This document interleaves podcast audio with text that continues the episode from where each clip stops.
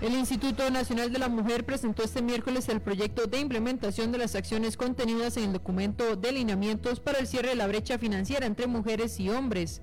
En otras informaciones, la empresa OK Industries, dedicada a la asistencia colaborativa para las compañías líderes de dispositivos médicos, fortalece sus operaciones en Costa Rica con una mayor inversión en su planta y espera contratar a 30 nuevos colaboradores y el organismo de investigación judicial informó sobre un accidente de tránsito en Cartago que sucedió con un vehículo robado y posteriormente dejó a una persona herida. En una hora más noticias. Noticias cada hora en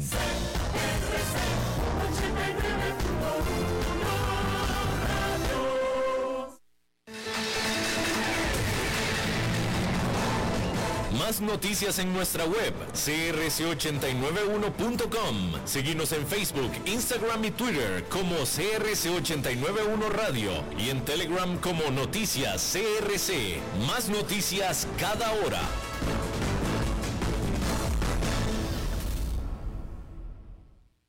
CRC 89.1 Radio y Cadena Radial Costarricense no se hacen responsables por las opiniones emitidas en este programa. Transcomer, puesto de bolsa de comercio, presenta a las 5 con Alberto Padilla.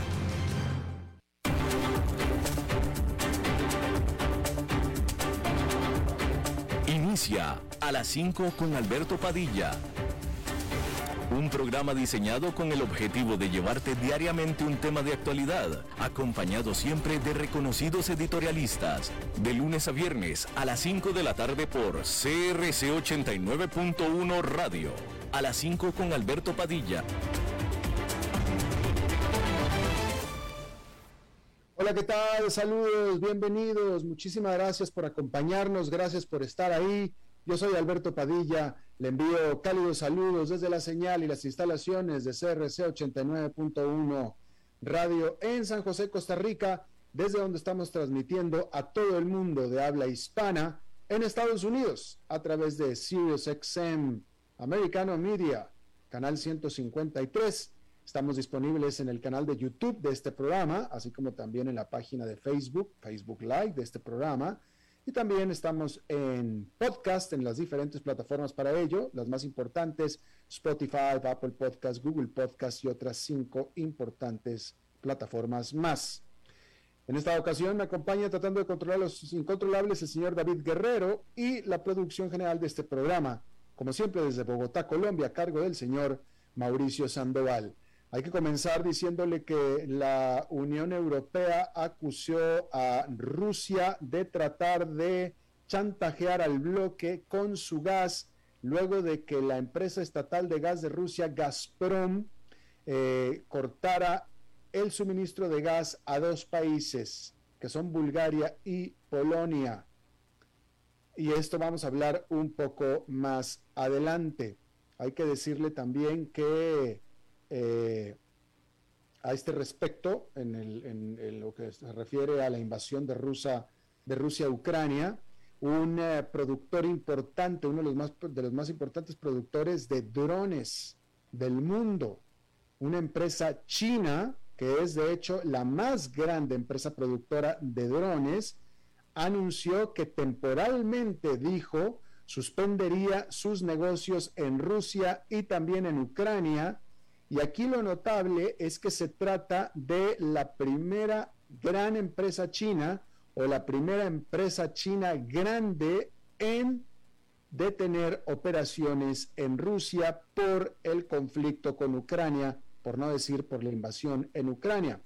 El nombre de la compañía es DJI Technology Company, que eh, hace investigaciones eh, eh, analíticas desde drones y quien estima que eh, se, estima que tiene ventas por 2.900 millones de dólares en el 2020. Es decir, es todo, todo un gigante.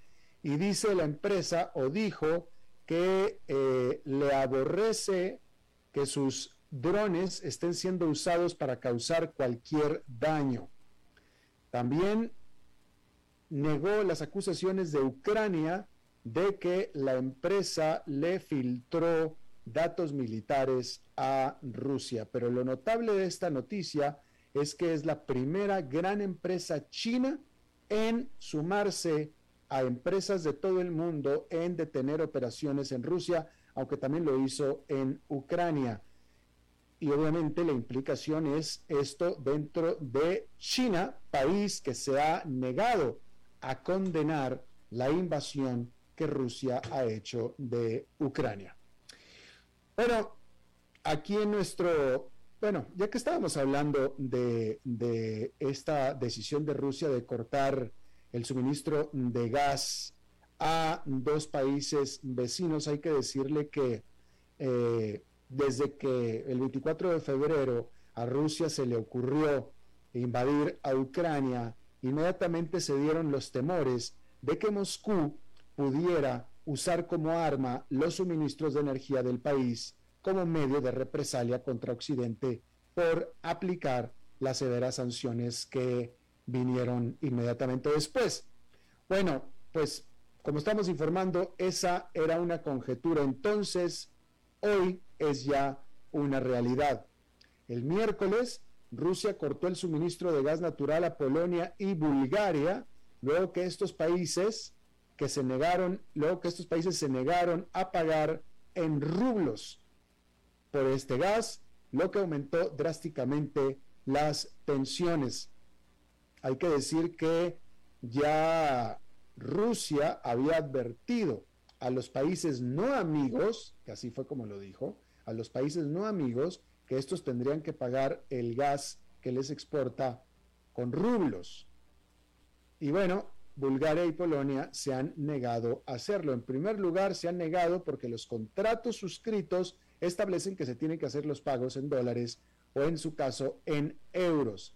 Por tanto, técnicamente, pagarlos en rublos es un eh, rompimiento o violación del contrato.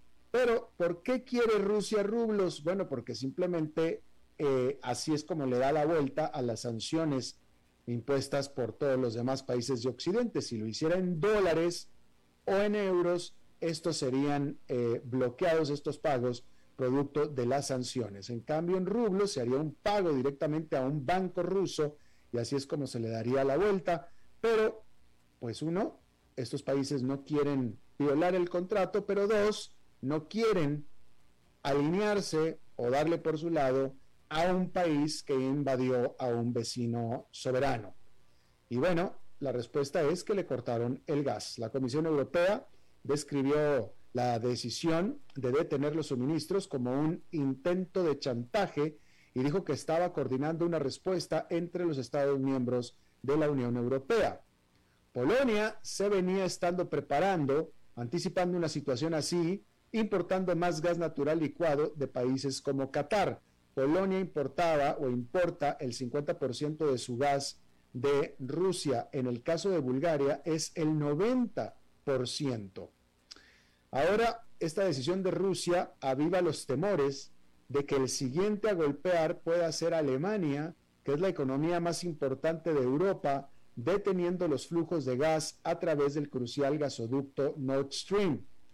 Alemania ha advertido que su economía se hundiría en una profunda recesión si su suministro de gas natural ruso se interrumpiera repentinamente, perdiendo 234 mil millones de dólares en producción económica durante los próximos dos años y cientos de miles de puestos de trabajo.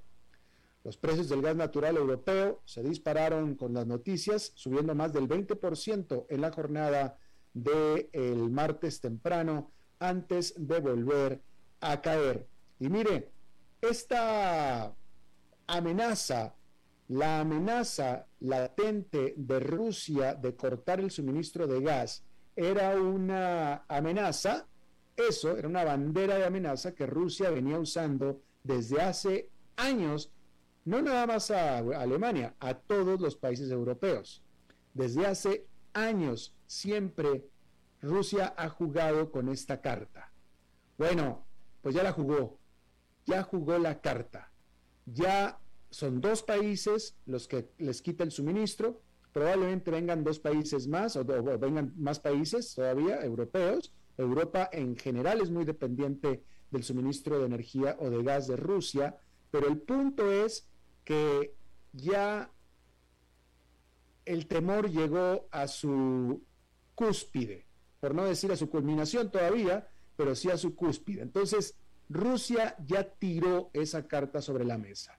Entonces, la implicación es que ahora sí, por fin, en serio, los países europeos se van a dedicar en serio a buscar una alternativa. Y de aquí a dos o tres años máximo, Europa dejará por completo de depender y de comprar el producto que más vende y que más necesita vender Rusia. Así es que esta es la última carta que le quedaba a Rusia. Es la última. Bueno, la siguiente es la invasión militar a toda Europa, cosa que no va a suceder. Pero ya la carta con la cual eh, Rusia tenía de rehén a toda la Unión Europea la acaba de tirar sobre la mesa.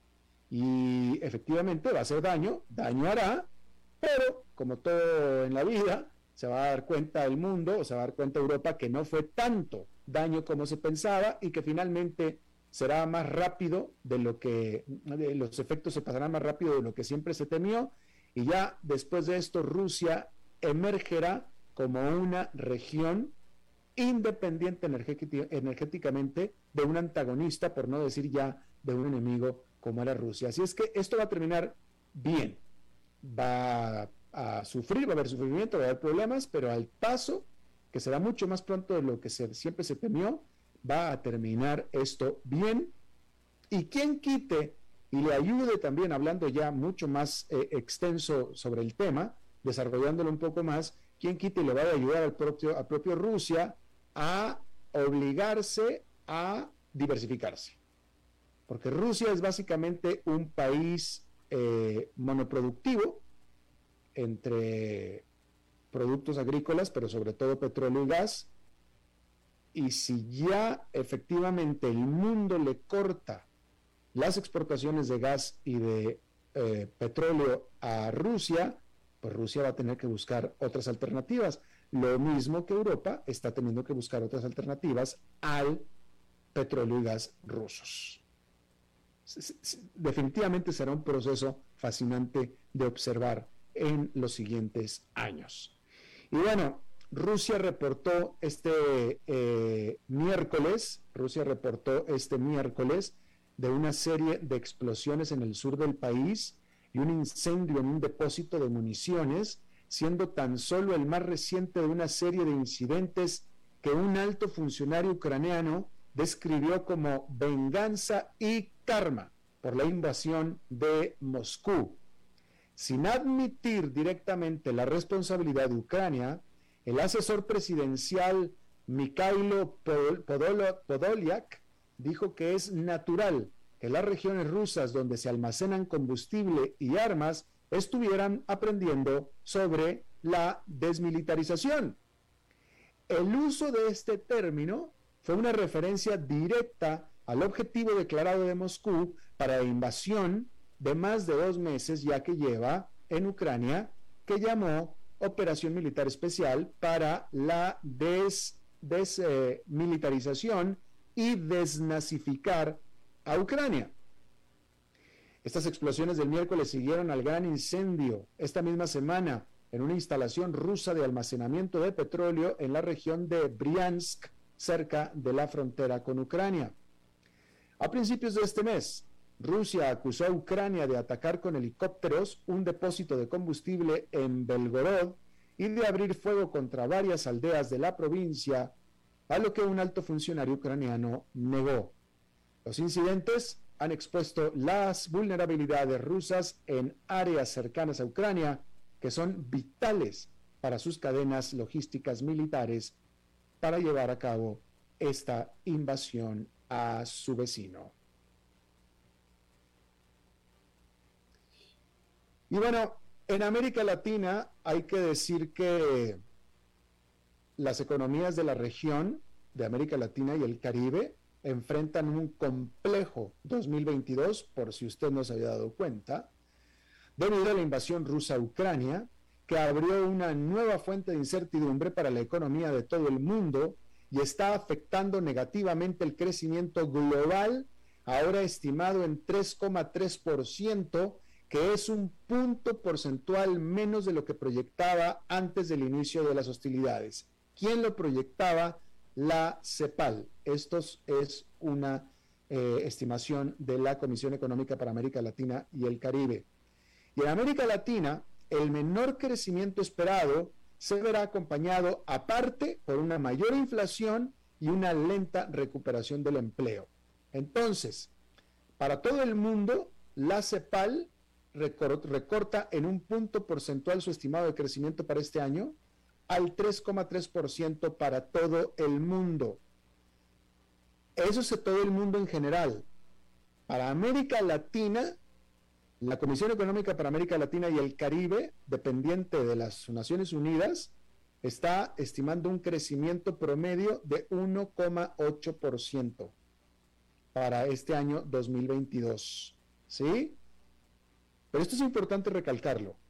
El mundo en general, todo desacelerado, porque todo el mundo se va a desacelerar, y enseguida vamos a hablar de esto, pero el mundo se va a desacelerar y va a crecer no más de un 3,3%. América Latina va a crecer 1,8%, más de un punto porcentual menos que el resto del mundo, América Latina. De la mano de esta desaceleración generalizada del resto del mundo, que provocará entonces una disminución de la demanda de los productos, de la demanda externa de los productos que, que América Latina y el Caribe producen.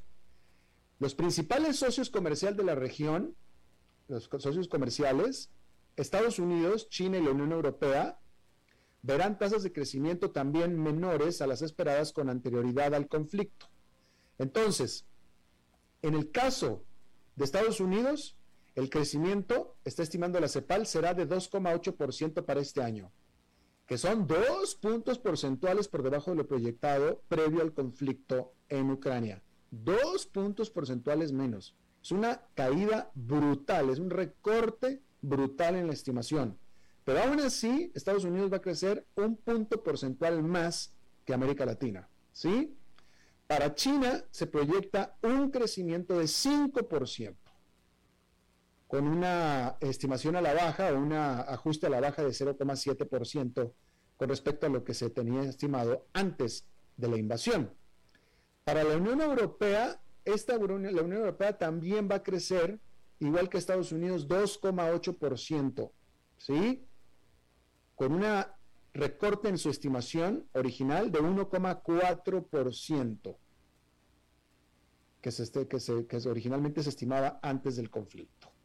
¿Sí? Entonces, recapitulando, otra vez, otra vez, de todo el mundo, a quien peor le va a ir, de nuevo, es América Latina. De nuevo, es América Latina el mundo va a caer, América Latina va a caer más.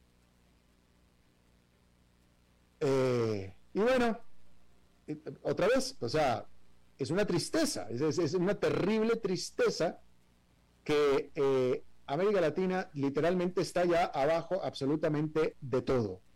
Abajo absolutamente de todo. Y aquí es donde volvería yo a hablar de la importancia de América Latina de hacer reformas económicas modernizadoras, modernizadoras, adecuadas al siglo en el que América Latina está viviendo.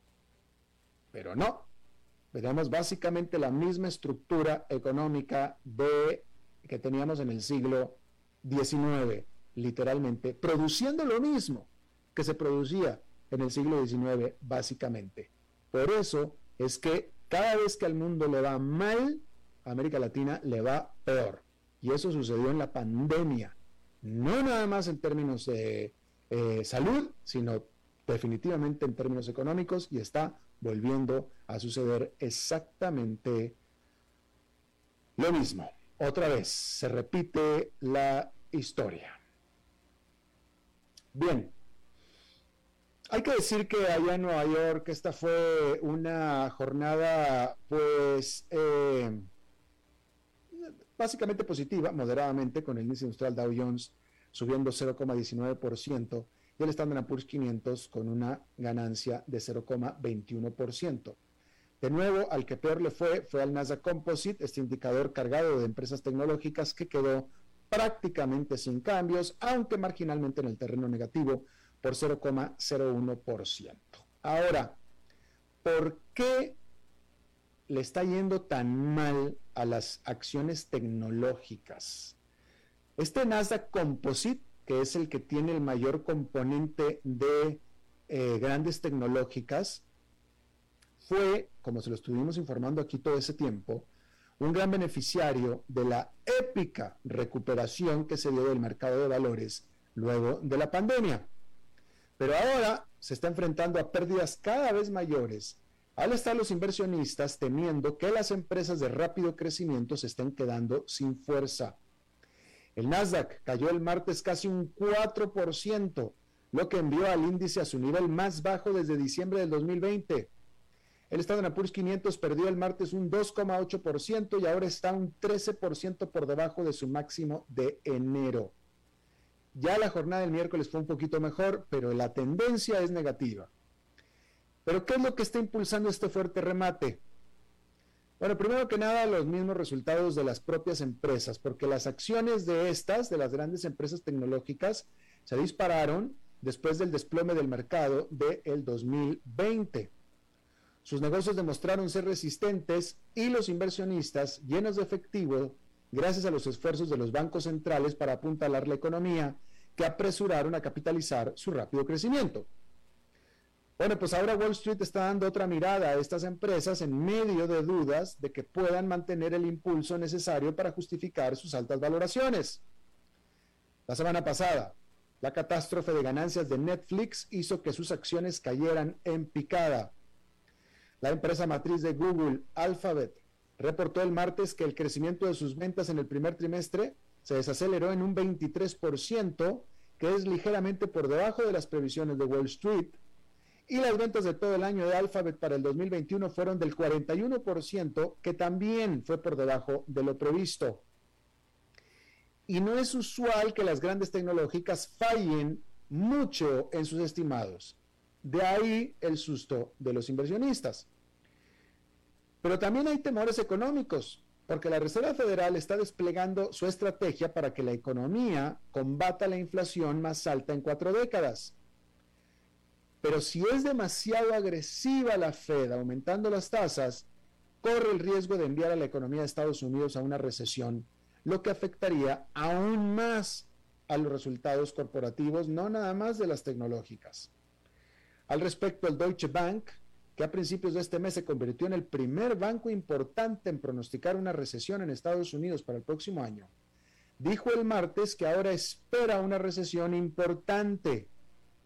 En un informe titulado ¿Por qué la próxima recesión será peor de lo esperado? Es decir, ya establece que va a haber una recesión, pero que esta será peor que lo esperado los economistas del Deutsche Bank dijeron que es altamente probable que la Fed tenga que pisar los frenos con más firmeza y se necesitará una recesión profunda para controlar la inflación. El crecimiento también se está desacelerando bruscamente en China, que es la segunda economía más grande del mundo, mientras el país intenta limitar la propagación del coronavirus. Y esas son malas noticias para el resto del mundo. Y bueno, también está el aumento propio de las tasas porque los rendimientos de los bonos estadounidenses, cuyos precios se mueven en sentido opuesto, han subido este año en anticipación del plan de la Fed para subir las tasas de interés. El rendimiento del bono del Tesoro estadounidense referencial a 10 años se sitúa ahora en el 2,7, 2,76% y a principios del 2022 estaba cerca del 1,5%. A medida que van aumentando los rendimientos de la deuda de calidad, porque la deuda de Estados Unidos es una deuda de calidad, los inversionistas comienzan a repensar sus apuestas más arriesgadas sobre las ganancias futuras de las empresas. Así, las acciones tecnológicas en particular comienzan a parecer menos atractivas. Ahora, hacia el futuro, no todas las ganancias han sido motivo de preocupación. Microsoft, que también informó resultados el martes, dijo que sus ingresos aumentaron en un 18%. Pero con Meta de Facebook, Apple y Amazon aún por reportar esta semana, es probable que los mercados permanezcan al filo de la navaja, dado el tamaño y relevancia de cada una de ellas. Y bueno, ya que estamos hablando de acciones, hablemos de las acciones de Tesla, porque los inversionistas de esta automotriz eléctrica no tardaron mucho en subrayar sus temores de que el fundador de la empresa, Elon Musk, compre a Twitter. Las acciones de Tesla se desplomaron un 12% el martes, marcando su peor día desde septiembre del 2020. Eso fue el martes. Vamos a ver, en la jornada del miércoles, Tesla subió 0,58%. Bajó 12% el martes, el miércoles subió 0,58%, es decir, no se recuperó mucho. La caída, esta caída eliminó 126 mil millones de dólares del valor de mercado de la compañía. Musk obtuvo más de 25 mil millones de dólares en financiamiento de deuda de bancos, incluido el Morgan Stanley. Pero aún necesita aportar aproximadamente 21 mil millones de dólares de su propio dinero y su propio dinero es básicamente en acciones de su propia empresa, Tesla. Eso generó temores de que fuera a rematar una parte de su participación del 16%, 17% mejor dicho, en Tesla para obtener el efectivo. Y tampoco está claro qué tan involucrado estará Musk en Twitter, porque la gran pregunta es si podría acaso estar demasiado concentrado en Twitter lo que le daría menos tiempo para concentrarse en administrar al fabricante de automóviles más valioso del mundo. Los inversionistas pueden tardar algún tiempo en resolver estas incógnitas, pero su inquietud ejerce presión sobre Musk, quien usó sus tenencias de Tesla como garantía para algunos de los préstamos que recibió, lo que significa que las garantías están cayendo de precio mientras que los préstamos están subiendo de precio. Y a medida, precisamente, que cae el valor de su participación, tiene menos espacio para maniobrar, lo que podría ser un problema, ya que los banqueros y abogados se apresuran para cerrar el trato, pero si las valuaciones cambian, eso podría traer problemas para cerrar el trato. Y bueno, en un tema relacionado, hay que decir que la gran mayoría de los inversionistas no reciben la atención que genera Musk, por lo general, y tampoco no llegan a los extremos de lanzarse a una adquisición hostil como lo está haciendo Musk. Pero con cada vez más creciente número de accionistas que están buscando forzar a empresas a cambiar sus estrategias por medio de convertirse en sus principales inversionistas. Una nueva investigación de la firma Lazard revela que durante los primeros tres meses del año se lanzaron 73 nuevas campañas de accionistas a nivel mundial, lo que lo convierte en el trimestre más movido registrado, más movido en este asunto de los accionistas activistas. Estos, los activistas, obtuvieron 38 asientos en juntas directivas por medio de hacerse relevantes. La mayor parte de la acción fue en los Estados Unidos, que representó el 60% de las nuevas campañas. Algunos ejemplos de alto perfil incluyen la pelea de Carl Icahn con McDonald's por el trato que da a los cerdos para sus eh, productos y también el esfuerzo de Blackwell Capital para sacar al fundador John Foley de la empresa Peloton. Los accionistas que quieren que la empresa cambie de dirección están presionando para tener aún más influencia según Lazard, 85 asientos en la Junta permanecieron en juego, o sea, 85 asientos en juntas directivas de empresas permanecieron en juego de cara al segundo trimestre, incluso en los grandes almacenes Coles y el fabricante de juguetes, el gigante Hasbro. El activismo de los accionistas ha, exigido, ha existido durante años, pero se tomó una pausa cuando llegó la pandemia en el 2020 y obligó a las corporaciones a priorizar la continuidad de operaciones sin sus empleados en la oficina. Las corporaciones tuvieron que priorizar la continuidad de sus operaciones sin los empleados en la oficina.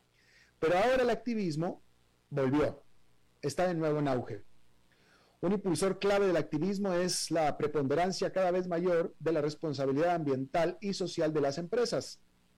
Lazard señaló que de la comisión, que, eh, eh, la propuesta de la Comisión de Valores de los Estados Unidos, mejor dicho, la Comisión de Bolsa y Valores de los Estados Unidos, esta propuesta de obligar a las empresas públicas a divulgar más información relacionada con el clima podría alentar aún más a los accionistas activistas, ya que facilitará a las corporaciones, eh, mejor dicho, facilitará a las comparaciones entre las empresas. Otro impulsor puede ser el fácil acceso que ha habido al capital y que se, que se ha presentado este fenómeno en los últimos años. Hay mucho dinero circulando.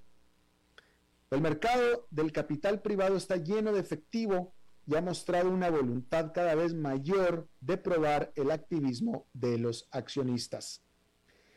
Las firmas de capital privado también se están asociando con inversionistas activistas, potenciando sus esfuerzos. Sin embargo, hay otros cambios propuestos por la autoridad bursátil a principios de este año que podrían frenar el activismo de los accionistas. En febrero, los reguladores de Estados Unidos dijeron que los inversionistas deben revelar toda participación de más de 5% en una empresa después de cinco días de haberla realizado, en lugar de después de cada 10 días como es hasta ahora, lo que dificulta entonces que los activistas construyan grandes posiciones en una empresa de manera discreta. También dijeron que los grupos inversionistas deben indicar si estaban trabajando en conjunto.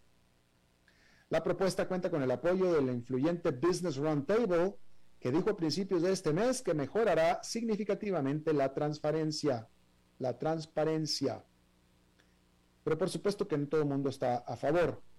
La firma dirigida por el inversionista multimillonario Bill Ackman, quien recientemente dijo que se retiraría de la forma más ruidosa del activismo con los accionistas, es decir, va a seguir siendo activista, pero ya no lo va a hacer tan ruidosamente, tan notablemente, dijo que esta regla de la SEC propone una solución radical y completamente disruptiva que dañaría tanto a los participantes del mercado como a los emisores, es decir, a las empresas. Vamos a una pausa y regresamos con nuestra entrevista de hoy a las 5 con Alberto Padilla por CRC 89.1 Radio. El valor en la ética incluye no tener miedo de lo que se dice y a quién se le dice, sin importar las consecuencias o represalias que puedan sobrevenir. Entre los valores éticos más relevantes se pueden mencionar justicia, libertad, respeto, responsabilidad, integridad, lealtad, honestidad y equidad. Los valores éticos se adquieren durante el desarrollo individual de cada ser humano en el entorno familiar, social, escolar e inclusive a través de los medios de comunicación. Solo si lo público y lo privado caminamos en positivo y con valores, Costa Rica saldrá adelante. Un mensaje de la Cámara Nacional de Radiodifusión, Canara.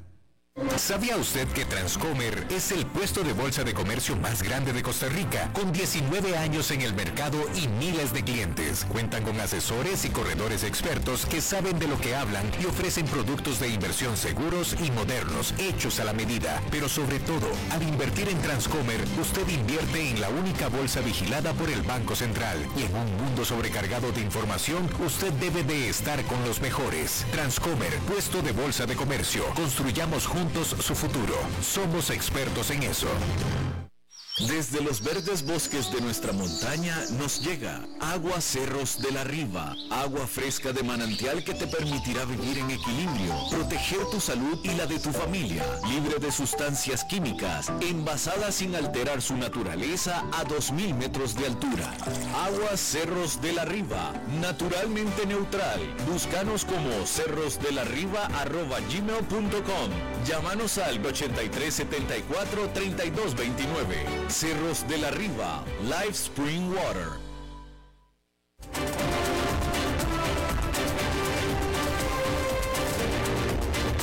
Seguimos escuchando a las 5 con Alberto Padilla. Bueno, muchas gracias por continuar con nosotros. Eh, esta es la primera vez en mucho tiempo que hacemos una entrevista donde vamos a perfilar a una empresa, a unos emprendedores, a unos empresarios. La situación, como usted sabe, eh, eh, noticiosa ha sido bastante imperiosa en los últimos meses ya. Eh, pero bueno, este, me da mucho gusto poder tomar este espacio para volver a, hablar de historias interesantes, historias de emprendedores, aunque sea por un ratito, ¿no? en Costa Rica, esta empresa Edify Software, Edify Software Consulting, es una empresa tica que se dedica al software, pero es casi exclusivamente software para eh, eh, otros países. Es una eh, empresa 100% para servicios de exportación, con una historia fascinante porque se creó a partir de un grupo de gente que pues, se quedó sin empleo, así es que se tuvieron que poner a trabajar porque se quedaron sin empleo. Adrián Porras, socio fundador de Edify Software, eh, te agradezco muchísimo que estés con nosotros. Alberto, un placer saludarlo. Muchas gracias a ustedes por el espacio. Cuéntanos, primero que nada, cuéntanos cómo nace Edify Software. Ustedes estaban trabajando, ustedes eran empleados, tenían buenos empleos y de repente, ¿qué pasó?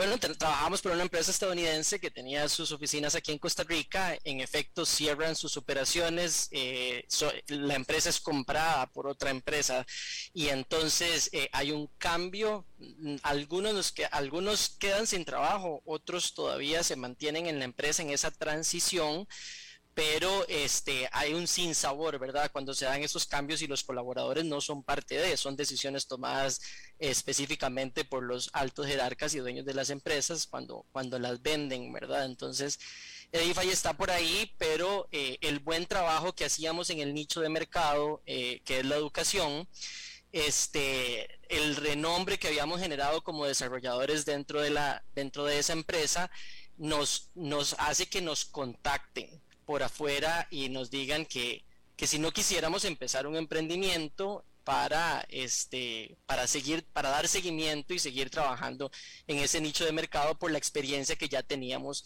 de trabajar en esa empresa. Entonces llegaba ese momento de, tomar esa decisión. Fíjate qué interesante eh, eh, eh, esto es interesante porque a nadie le gusta perder el trabajo no y la gente se asusta mucho con la perspectiva de quedarse desempleado pero la mayoría de las veces eh, todo sale bien, la mayoría de las veces eh, uno incluso hasta eh, termina descubriendo que es para mejor, ¿no? Y ustedes pasaron de ser empleados a desempleados y después a empresarios. ¿Cómo ha sido, cómo, cómo, cuéntanos de Edify, cómo ha sido este, esta, este journey de Edify? Sí, muy lindo, muy interesante, con muchísimos retos, pero la verdad contentísimos con el resultado obtenido. Ya tenemos más de 10 años trabajando en Edify y empezamos eh, los siete socios, que eran, somos ingenieros en sistemas, eh, bueno, seis de los socios, una de nuestras socias está en Estados Unidos. Em, mm. empezamos a trabajar, empezamos a desarrollar para este cliente que nos contactó, que quería que siguiéramos haciendo el desarrollo por la calidad con la que lo hacíamos. Eh, Costa Rica en realidad es un país con un talento en tecnología muy, muy bueno. Yo creo que tiene que ver mucho el nivel de educación que se da en las universidades públicas de Costa Rica. Eh, pues sí, nos juntamos, empezamos a trabajar y, y, empezamos a decir, bueno, di, echémonos al agua, como dicen por ahí, ¿verdad? Echémonos al agua y empecemos a trabajar nosotros para este eh, cliente solos. déjame te pregunto, porque que eh, este cliente, precisamente, eh, esta empresa que decidió cerrar, dejó abandonado al cliente, no es que ustedes se lo robaron. No, pero cambió el nicho de mercado de la empresa que lo adquirió, porque en Costa Rica puede suceder que hay un muy buen nivel de, colaboradores de, talento humano con, con, niveles técnicos muy altos, con nivel de inglés muy bueno. Entonces pueden llegar empresas de otros países que tal vez lo que les interesa no es el, modelo de negocio que trae, sino el talento humano. Entonces adquieren estas otras empresas y les cambian el rumbo. Claro. Eh, eh, déjame te pregunto, eh, el talento del tico o el talento de la mano de obra tica está fuera de toda duda. y lo demuestra tu empresa y lo, demuestran muchas otras empresas. el, la calidad no tiene duda en, Costa Rica. El problema es la cantidad. Hemos entrevistado aquí a lo largo de todo este tiempo a gran cantidad de tecnológicas y todas hablan de la falta de disponibilidad de personal calificado. Se los pelean, hay mucha rotación. ¿Cuál es en ese sentido la experiencia de ustedes? Es complicado, es uno de nuestros mayores retos que ahora se intensificó muchísimo con la pandemia. En efecto, eso es, hay muchísima demanda y poca oferta.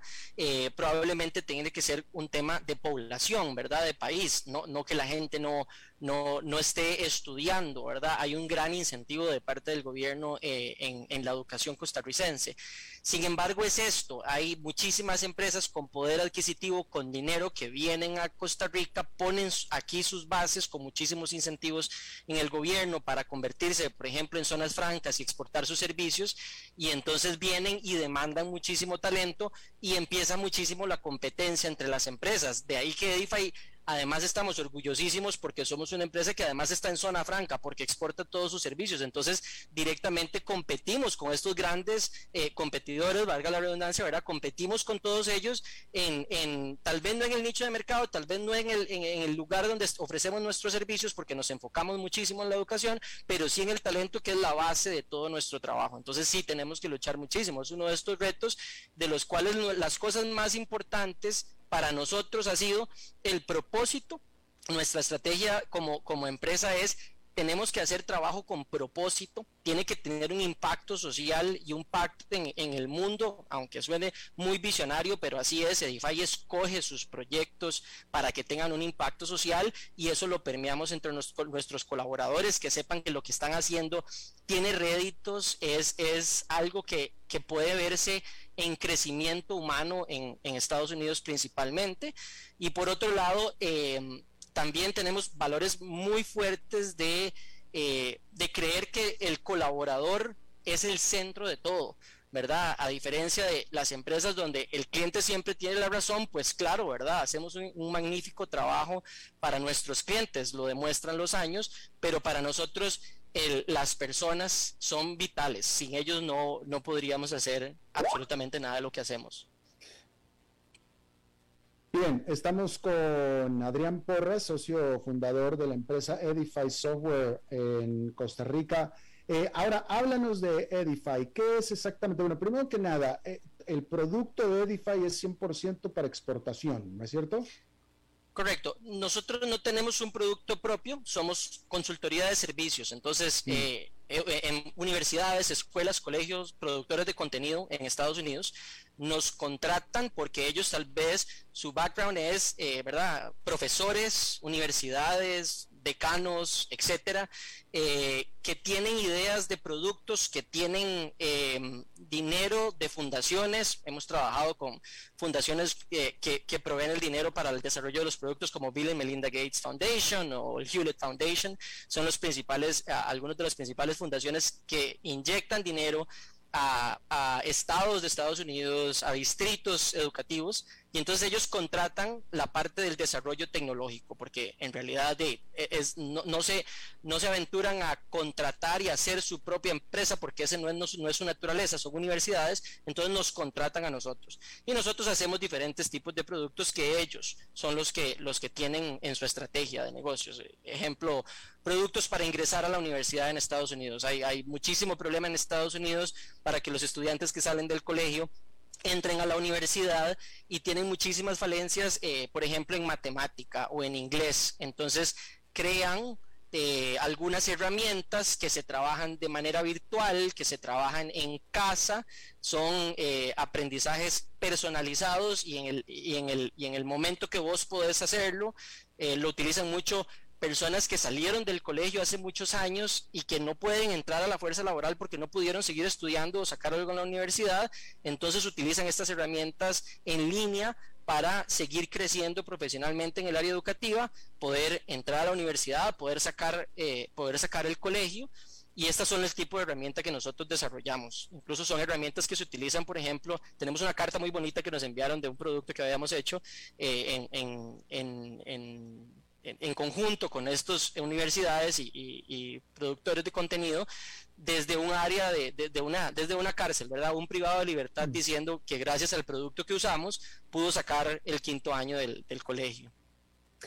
Pero entonces, e, e, este, este producto de ustedes es tan especializado que es mucho más allá que simplemente conocer de software y conocer de desarrollo de software. ustedes tienen que tener conocimiento de lo que es el sistema educativo, eh, de la manera de, la técnica de enseñanza, etcétera.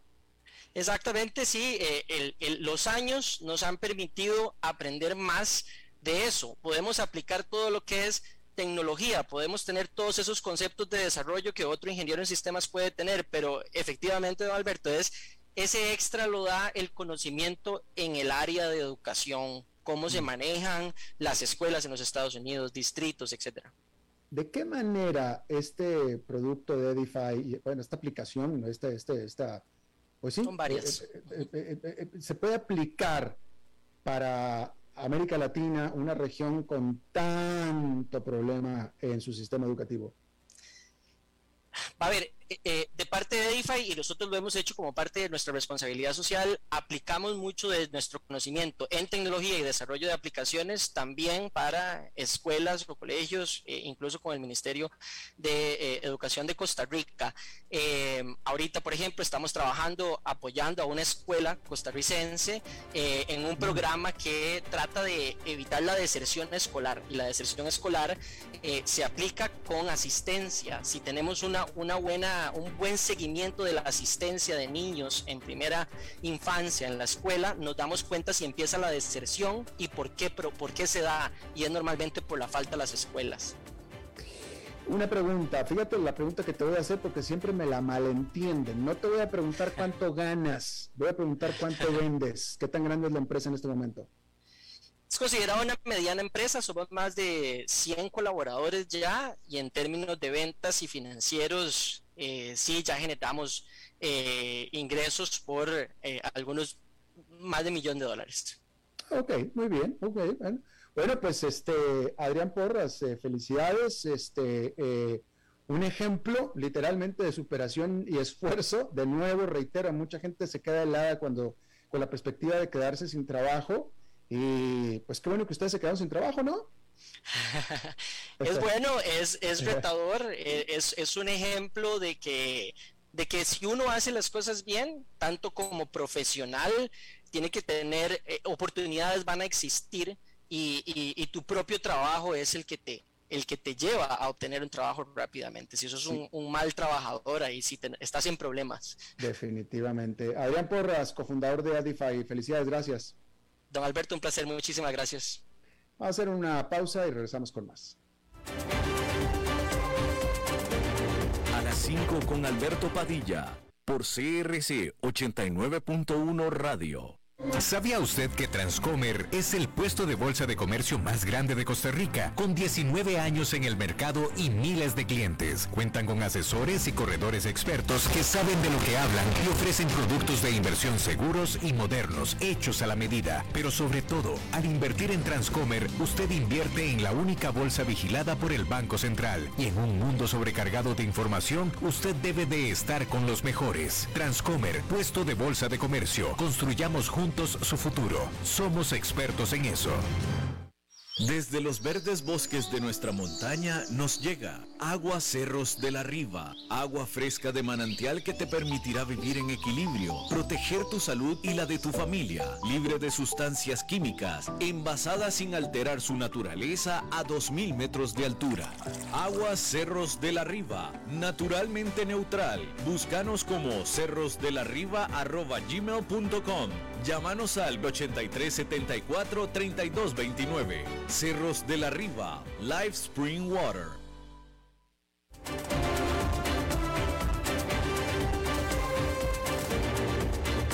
Seguimos escuchando a las 5 con Alberto Padilla. si las bueno, muchísimas gracias por continuar con nosotros. Hoy toca. Danos un ah, pero vos sabes que hace cinco partidos que no están equiparadas. La liga es mucho mejor. Ah, sí, sí, sí, sí, es, raro. Cinco pero es que en este momento no hay nada, no hay nada de dónde agarrarse. No hay nada.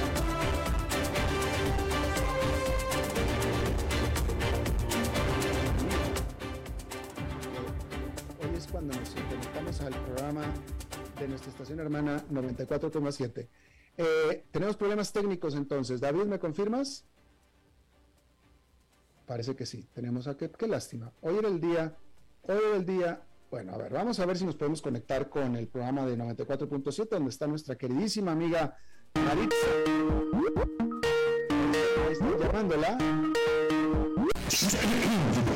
No tiene la porque esta chiquilla Maritza está callejeando y se está haciendo Zoom. Maritza. Entonces, fíjate que... No, no, yo creo que no nos escuchan ellos. Eh, David, dame indicación. Bueno. Bueno, ahí está. Bueno, entonces ni, ni modo. Tenemos problemas técnicos con Maritza, una lástima, porque ya, ya Maritza a la fuerza se le metió a nuestro auditorio. Antes no la querían mucho, pero ya la, ya la, ya la quieren y ya hasta, hasta la reclaman y la piden, pero pues en esta ocasión, por lo visto, no se va a, poder porque tenemos problemas técnicos. Bien, eh, déjame, quiero volver a, tocar un tema que estaba eh, hablando eh, al principio de este programa con respecto de, con respecto de lo que ha sucedido a raíz de la invasión de eh, Rusia a Ucrania. Concretamente con esta decisión de Rusia de eh, usar la carta, quemar la carta que tanto venía eh, el as bajo la manga, el as que todo el mundo sabía que, tenía bajo la manga y que Rusia siempre amenazaba con usar, que era el de chantajear literalmente durante décadas, de hecho durante décadas, a la Unión Europea con, e, e incluso lo hacía activamente, eh, moderando, disminuyendo el suministro de gas hacia la Unión Europea cada vez que Rusia quería impulsar un tema a su favor o cada vez que quería literalmente torcerle el brazo a eh, la Unión Europea, ¿no? Eh, y esto fue un tema que nosotros, que yo aquí en este programa, yo como profesional, lo, venía eh, haciendo, lo venía tocando desde siempre, porque es que esto es, este es un tema absolutamente perenne, ¿no? De las amenazas de, Rusia sobre el suministro de gas. Bueno, finalmente, ya por fin los miedos se concretaron, ya Rusia quemó la carta y ya ejecutó la amenaza, la acción de cortar por, por, completo el suministro de gas a eh, Europa. Eh, solamente que ahora sí lo hizo en un momento en el que claramente los países europeos están más unidos que nunca. Y están más unidos que nunca en contra justamente de, de Rusia y a favor de una causa, que es una causa de independencia. ¿Sí? Entonces, eh, de nuevo, Alemania está mostrando algo de reticencia. Alemania, siendo el país que más industrializado es, más depende del gas ruso y por lo tanto más va a sufrir. Pero cuando ya a cualquier país lo tienen sobre las cuerdas, cuando ya lo tienen acorralado, cuando ya lo tienen eh, eh, eh, patas arriba literalmente, pues ya no hay nada que hacer. Digo, pues ya, ¿no? Entonces, si ya, ya de por sí Alemania con esta, Alemania con esta situación ya estaba buscando la manera de empezar a diversificar su provisión de gas fuera o más allá de Rusia, ya con esta decisión de Rusia de cortarle a dos países el gas, ya Alemania la determinación va a ser absolutamente mucho mayor. ¿Sí? Y, no solamente eso, no solamente eso, sino que eh, eh, ya otros países, desde Qatar hasta por supuesto los Estados Unidos, están empezando a unirse para echarle la mano a, eh, a a, Europa, a la Unión Europea. De tal manera que vamos a estar hablando, esperemos, si la vida nos da licencia, vamos a estar hablando dentro de unos cuantos años nada más. O sea, no, no, más de dos o tres años, ¿eh? Cinco me parecen ya demasiados. Vamos a estar hablando de la absoluta independencia o no dependencia que va a tener la Unión Europea del gas ruso. que la cual, pero le digo, me parece a mí que cinco años va a ser mucho. Yo creo que de aquí a dos, tres años vamos a estar hablando ya de una total independencia o no dependencia de la Unión Europea del gas ruso. Eh, lo cual será una gran, gran noticia para la Unión Europea, simplemente por la independencia que eso va a, significarles, ¿no? Pero por otro lado también va a replantear por completo la eh, eh, eh, la, raíz productiva de la propia Rusia. Hoy Rusia vive del gas que exporta. Es, el gas y el petróleo son los principales, por mucho, fuentes de ingresos de Rusia. Y entonces, una vez que Rusia ya dio la vuelta a la esquina en este tema, ya quemó su última carta y ya, es más, no dude usted tantito que dentro de unos cuantos días, aquí mismo, le voy a estar informando acerca de la decisión de la Unión Europea de decir, ¿sabes qué, Rusia? Ya no te compramos, no, no, me cortes el gas porque ya no te lo voy a comprar. Y no, lo dude ni tantito, ¿eh? Y vamos a ver qué es lo que sucede con, con, Rusia. Claro que lo más fácil sería pensar que entonces Rusia se va a ir por la borda, ahora sí la que se va a ir por la borda es Rusia porque ya se va a tener, por, por toda la falta de ingresos que va a tener, etcétera, etcétera. La realidad, creo yo, la realidad sería más bien que entonces si Rusia va a ser, tendría que ser, tendría que ser la oportunidad de Rusia de eh, diversificarse. ¿Y cómo te diversificas? Bueno, pues te comienzas a ser productivo, empiezas a producir, empiezas a fabricar, que sería una muy buena noticia para, para Rusia. Si el gran problema de los países productores de un commodity como es, en este caso el petróleo y el gas, es que pues se te hace la vida muy cómoda, porque no necesitas hacer nada más. Simplemente explotas tu gas, explotas tu petróleo y no hay necesidad ni siquiera de educar mucho a la gente, porque la que está trabajando pues es la, tierra con el petróleo y el gas, ¿no? Sí, no es casual que entre los países más eh, eh, con más eh, producción de mente, con más producción tecnológica, pues son los países que no dependen de un commodity, o digamos que al no depender de un commodity de la tierra, de una materia prima de la tierra, tienen que generar su propia materia prima, la cual resulta típicamente ser producción de tecnología, producción de manufactura, etcétera, cosa que es absolutamente muy buena para el país. Así es que eh, se vienen cambios muy importantes, se vienen cambios en matrices económicas y productivas bien importantes a partir de esto.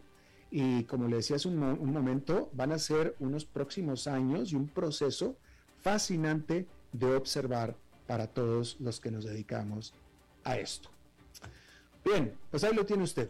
Le agradezco muchísimo que nos haya acompañado. Eh, eso es todo lo que tenemos por esta emisión. Espero que termine su día en buena nota, en buen tono y nosotros nos reencontramos en 23, en 23 horas. Que la pase muy bien. A las 5 con Alberto Padilla fue traído a ustedes por Transcomer, puesto de bolsa de comercio. Construyamos juntos su futuro. Somos expertos en eso.